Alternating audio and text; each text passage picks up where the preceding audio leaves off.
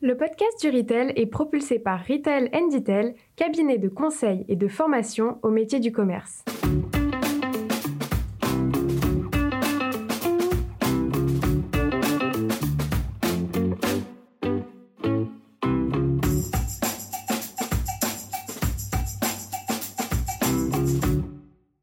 Bonjour et bienvenue dans le podcast du Retail. Voici une nouvelle série de podcasts, cette fois sur la formation. Et oui, se former et former ses équipes en continu, voilà bien une condition de succès, d'actualité pour la distribution. Retail Inditel, le partenaire du podcast du Retail, est un cabinet de conseil et de formation à destination des enseignes, des magasins et des marques. Et nous avons sélectionné dans notre offre quelques thématiques de formation et pour chacune, nous allons visiter les cinq clés de la réussite. Une occasion également de faire connaissance avec une partie de l'équipe des consultants formateurs de Retail Inditel et d'en savoir plus sur l'offre de formation de Retail Campus. Donc aujourd'hui, nous allons parler formation, formation e-commerce. Et c'est avec euh, Karine Olivotti que nous allons partager cette expérience de formation e-commerce. Bonjour Karine. Bonjour Sylvain. Alors Karine, est-ce que tu peux pour commencer bah, te présenter et nous dire quelques mots sur ton parcours professionnel? Alors moi j'ai travaillé plutôt côté marque au début sur euh, différents postes euh, commerciaux et catégories management. Et puis après j'ai basculé, euh, comme j'aime le dire, du côté obscur de la force, côté enseigne sur des fonctions de développement des ventes, donc ce qui correspond aussi aux catégories management mais côté distributeur. Et j'ai même fait un peu de négo. Et puis en 2009, j'ai eu l'occasion de mettre un pied dans le e-commerce. En fait, j'ai même mis les deux pieds puisque j'étais chez un pure player dans un premier temps. Ensuite, j'ai euh, j'ai intégré de nouveau euh, Systemu où j'ai repris euh, le développement de l'ensemble des sites e-commerce de, de l'enseigne, dont Course U, qui est le drive des magasins U. Et aujourd'hui, bah, ça fait quatre ans que j'ai rejoint le collectif de, de Retail and Detail et tout naturellement, j'interviens sur des missions de catégorie management et de e-commerce pour, euh, pour nos clients. Mais j'ai aussi une autre casquette qui est une casquette de formatrice et plus particulièrement, vous l'aurez compris, je forme sur la partie e-commerce pour des enseignes ou pour des magasins. Et enfin, comme toi Sylvaine, je suis une des contributrices du podcast du Retail. Alors parlons maintenant de la formation e-commerce. Et ma première question, c'est qui sont tes apprenants? Alors, je forme des enseignes et des équipes magasins. Aujourd'hui, ce que je propose, c'est de parler plutôt de la formation pour les magasins, parce qu'il y a quand même énormément de, leviers intéressants. Euh, alors, pour cette formation-là, moi, j'estime qu'une formation est réussie quand j'ai pu faire comprendre à mes apprenants que le e-commerce fait partie intégrante de l'expérience client d'une enseigne. C'est pas une verrue à côté du magasin euh, qui prend de la place sur le parking, etc. Ça fait vraiment partie globalement de l'expérience euh, client. Et je suis encore étonné d'entendre des participants à, ces formations. Euh, alors c'est vrai qu'ils viennent de différents horizons quelquefois, mais qui estiment encore que le drive reste un, coût et une perte de rentabilité pour, pour le magasin. Moi, je vais juste donner quelques, quelques chiffres qui sont des, des chiffres qui datent de fin 2022.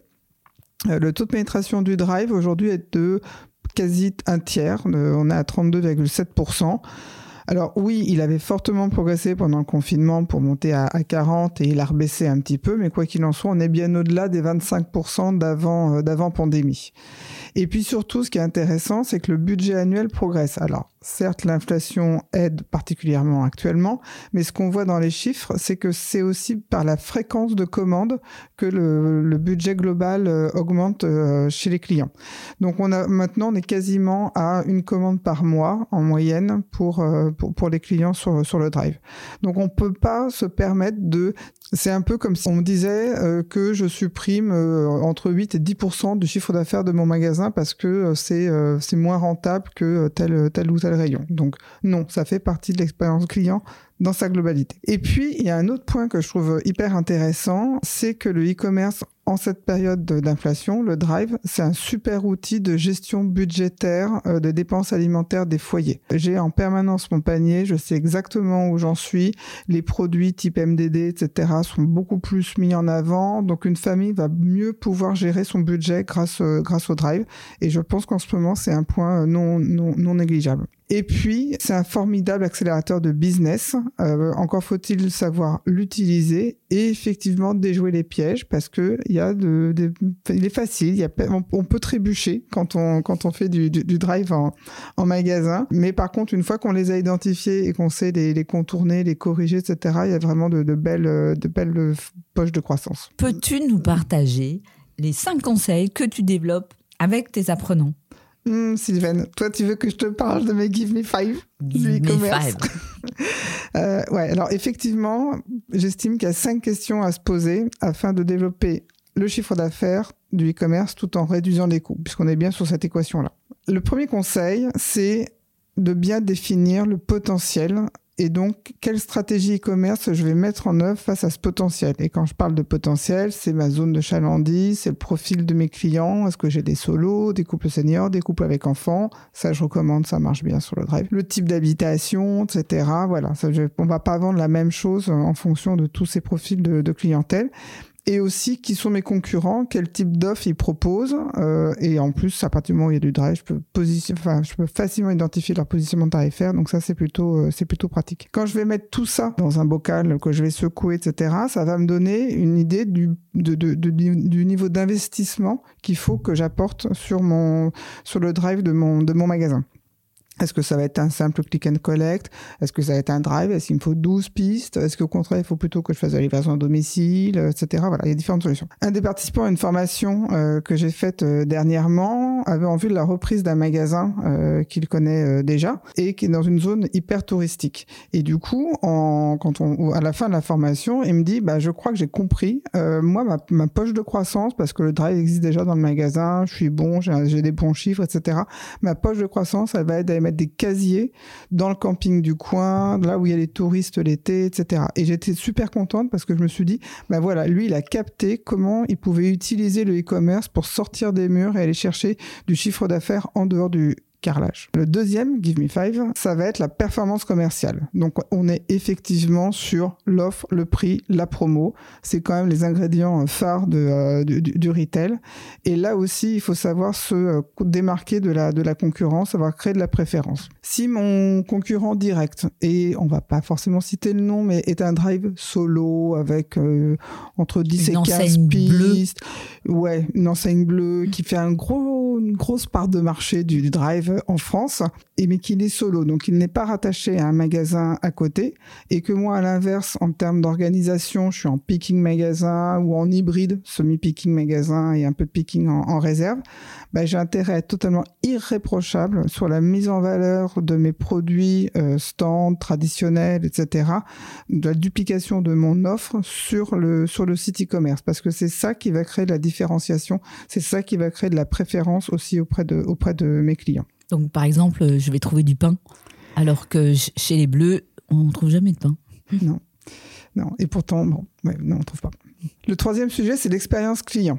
Euh, le drive, c'est un formidable terrain de jeu pour animer différemment le, le, le commerce. Je prends souvent cet exemple-là. Euh, vous allez avoir un fournisseur en magasin qui vous fait de l'animation. L'animatrice va vous donner un produit, vous le mettez au fond du caddie, vous passez en caisse, le produit, euh, enfin l'échantillon, on ne sait pas où il est. Il est tombé, il est resté en caisse, il est resté sur le parking, on ne sait pas. Enfin bon, bref, il y a quand même peu de chances que euh, le consommateur final il puisse tester le produit. Alors que si vous le mettez au drive, le client, il va le voir, il est dans son sac, il est déjà dans sa voiture, il va forcément finir dans la cuisine, donc il va forcément tester le produit. Donc il y a déjà plus de chances de réussir le lancement d'un nouveau produit, d'une nouvelle gamme. Et moi, du coup, mes apprenants, ce que je leur dis, parce que souvent c'est déjà des directeurs de magasins, etc., c'est euh, négocier des échantillonnages, des opérations, des animations avec les fournisseurs, parce que vous, vous allez dynamiser votre drive et eux, ils vont plus facilement faire connaître leurs leur euh, nouveaux produits. Le quatrième conseil, c'est euh, toute la partie excellence opérationnelle et organisation humaine. Alors là, il y a pléthore d'exemples, mais alors il y en a un qui est systématique. Toujours pareil avec mes apprenants quand ils sont, euh, quand on est en formation, je leur dis ouverture des créneaux. Avez-vous vérifié l'ouverture de vos créneaux? Oui, oui, ils disent tous euh, je, suis nickel. Ouais, ok. Alors, et à chaque fois, j'en prends un au hasard et je dis, bah, est-ce que tu peux te connecter? On va regarder quel est ton taux de saturation euh, depuis le début de la semaine où tu es en formation. Euh. Et là, systématiquement, il y a quelqu'un de l'équipe qui est passé, qui a réduit les créneaux, qui a fermé les créneaux, qui a limité le nombre de commandes possibles dans, dans, chaque, dans chaque créneau, etc. Et, ça, mais c'est le nerf de la guerre. Parce que si vous avez une offre euh, au top, hein, une organisation euh, au top, un emplacement au top, une communication au top, etc., que vous mettez du pain sur votre site e-commerce, mais que finalement les créneaux sont fermés, le client il pourra pas acheter son pain. Donc ça c'est vraiment super super important. Et il y a un autre exemple et euh, celui-là Sylvain, je sais qu'il nous plaît bien, c'est euh, moi une, une reco, le, le, le Give Me 5 plus 1, c'est le petit tips, c'est si vous êtes directeur de magasin, si vous êtes directeur du drive, etc. Préparez vous-même une commande tous les jours parce que tous les défauts euh, du magasin sont mis en exergue quand on fait une préparation de commande et après toute l'organisation qui est spécifique au, drive sur le chemin de préparation, etc. C'est comme ça qu'on identifie euh, qu'il n'est pas qu'il pas bien organisé, que les produits sont pas en TG, que les produits manquent un prix, que le que le commercial tel rayon est passé, qu'il a déplacé les produits, etc. Voilà. Donc franchement, un conseil, c'est préparer tous les jours une commande dans votre magasin c'est vrai que j'aime beaucoup cet exemple euh, et on a eu euh, le plaisir et l'avantage de faire une immersion euh, toutes les deux en magasin. Et si j'ai bien compris une chose, la première c'est le magasin n'allait pas forcément m'embaucher parce que j'étais quand même pas super efficace. En revanche, j'ai compris l'importance dramatique du chemin de préparation pour avoir une préparation qui soit efficace. Mmh. ouais, on a eu des grands moments de solitude quand même dans le magasin. Ça a pu arriver. Et le dernier point, bah, c'est le, suivi des, des, KPIs, donc ces fameux indicateurs de, de performance. Alors moi, j'aime bien parler de taux de qualité, mais voilà, faut, euh, il faut regarder les ruptures, les substitutions, les délais d'attente, euh, les créneaux dispo, euh, etc. Voilà. Et j'avais rencontré une, une adhérente d'un magasin Intermarché, puisque je fais en l'occurrence les, les formations pour les postulants Intermarché, donc je forme sur différents sujets dont la partie euh, e-commerce. Et euh, en, visitant avec eux un, magasin pour voir comment ça, comment ça fonctionnait, j'ai euh, l'adhérente qui m'a expliqué qu'elle utilisait les ruptures du drive pour corriger les erreurs d'inventaire qu'elle avait au niveau du, magasin. Donc c'est une fois de plus un, bon, un, bon exemple pour un suivre les KPI et voir ensuite comment on peut aussi corriger les indicateurs globaux du magasin. En fait, le Drive, euh, c'est un outil pour développer le chiffre d'affaires. Et ça, surtout, ce qu'il faut intégrer, c'est ça passe par le développement du taux de nourriture. Toutes les enseignes avec lesquelles j'ai pu euh, travailler ont augmenté leur taux de nourriture à partir du moment où il y avait un, un drive. Et de toute manière, si un magasin ne fait pas de drive, ne propose pas de e-commerce, de toute manière, le client ira chercher la solution à la concurrence. Donc autant, euh, il, faut, il faut en avoir un. Et puis enfin, le Drive, c'est un laboratoire. On peut tester des choses sur le e-commerce qu'on peut pas forcément tester en, magasin. Moi, quand j'étais euh, chez, le, chez le Pure Player, je m'amusais à faire des animations avec le sempiternel pâte et sauce euh, italienne qui vont ensemble. À l'époque où les prospectus n'y arrivaient pas parce que c'était siloté entre euh, les différents rayons, etc.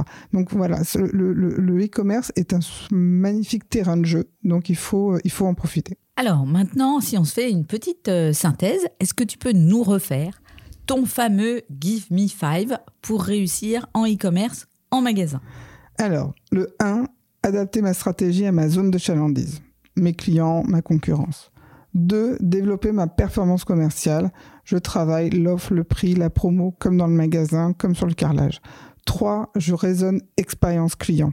L'expérience client, elle intègre la globalité du magasin, du drive, de l'enseigne, etc.